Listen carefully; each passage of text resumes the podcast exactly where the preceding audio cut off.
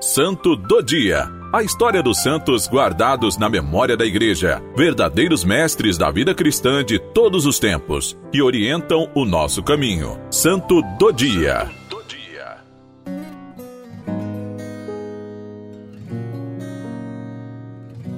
Hoje, 22 de fevereiro, celebramos a Cátedra de São Pedro. Festa para uma cadeira é muito mais do que um assento, uma cadeira ou parte de um objeto litúrgico do presbitério. É o reconhecimento de que a história da Igreja Católica, que passa de geração em geração, inicia-se na missão que Jesus deixa para Pedro, ao entregar a ele a autoridade sobre o seu povo.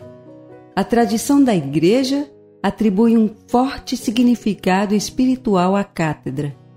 Ela marca a sede fixa do bispo, localizada na igreja mãe de uma diocese que, por esse motivo, é chamada catedral.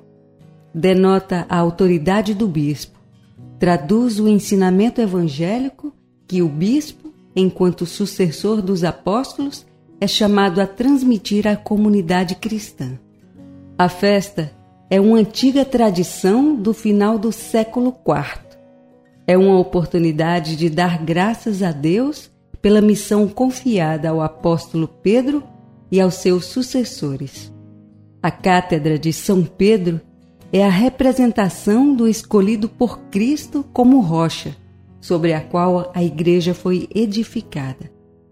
A cátedra é um grande trono de bronze sustentado pelas estátuas de quatro doutores da Igreja, dois do Ocidente, Santo Agostinho e Santo Ambrósio, e dois do Oriente, São João Crisóstomo e Santo Atanásio.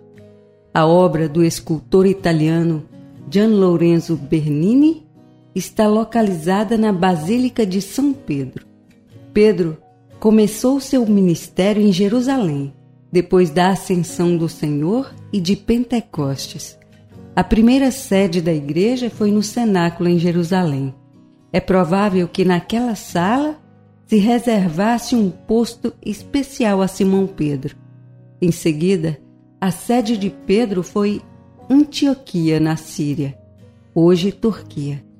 Era a terceira cidade do Império Romano, depois de Roma e de Alexandria do Egito. Naquela cidade, Pedro foi o primeiro bispo da igreja. O caminho de Pedro percorre Jerusalém, igreja nascente. Passa por Antioquia, primeiro centro da igreja que agrupava pagãos. E, posteriormente, Pedro dirige-se a Roma, centro do império onde concluiu com o martírio seu serviço de difusão do evangelho. Por esse motivo, a sede de Roma que havia recebido a maior honra, recebeu também a tarefa confiada por Cristo a Pedro: estar a serviço de todas as igrejas particulares para a edificação e a unidade de todo o povo de Deus. A sede de Roma, depois das migrações de São Pedro, foi reconhecida como a do sucessor de Pedro, e a cátedra de seu bispo representou a do apóstolo encarregado por Cristo de apacentar todo o seu rebanho. A cátedra do bispo de Roma representa, portanto, não só seu serviço à comunidade romana, mas também a sua missão de guia de todo o povo de Deus. Senhor Jesus, mais uma vez na história existem levantes, fora e até dentro da igreja, que ousam desrespeitar e não reconhecer o sumo pontífice, que se assenta na cátedra papal, como quem tem autoridade sobre o povo de Deus.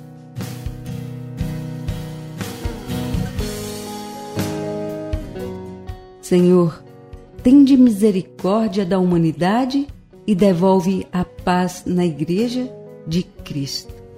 Amém por nosso Senhor Jesus Cristo, vosso Filho, na unidade do Espírito Santo.